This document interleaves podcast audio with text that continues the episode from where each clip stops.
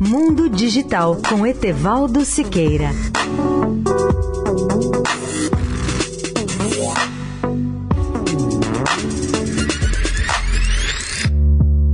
Olá, ouvintes da Eldorado. A Apple lança hoje três novos iPhones em sua sede em Cupertino, no Vale do Silício. No começo da tarde desta quarta-feira, saberemos os detalhes e amanhã eu farei meus comentários iniciais sobre os novos smartphones. Enquanto isso, vale a pena realizar aqui uma avaliação da trajetória do iPhone da Apple, porque eu cobri para o Estadão o lançamento do primeiro modelo desses smartphones, ocorrido no dia 9 de janeiro de 2000 2007, num evento conduzido por Steve Jobs no Moscone Center em São Francisco. E destaca um fato único na história do setor. O iPhone foi o primeiro e até agora o único dispositivo eletrônico pessoal a quebrar a marca de um bilhão de unidades vendidas em uma década. Ao lançar o primeiro iPhone, Steve Jobs, então presidente da Apple, proclamou com a sua certeza profética ou surpreendente: estamos reinventando o telefone. E na verdade o iPhone ganhou espaço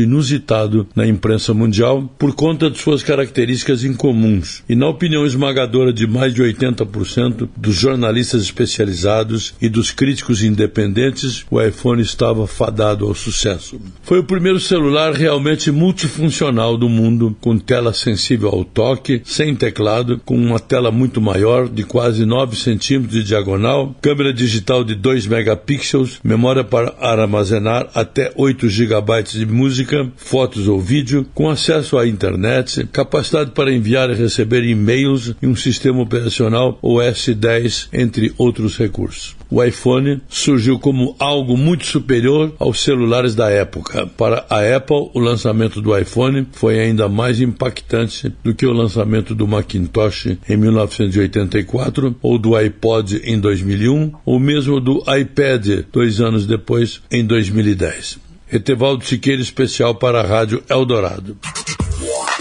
Mundo Digital com Etevaldo Siqueira.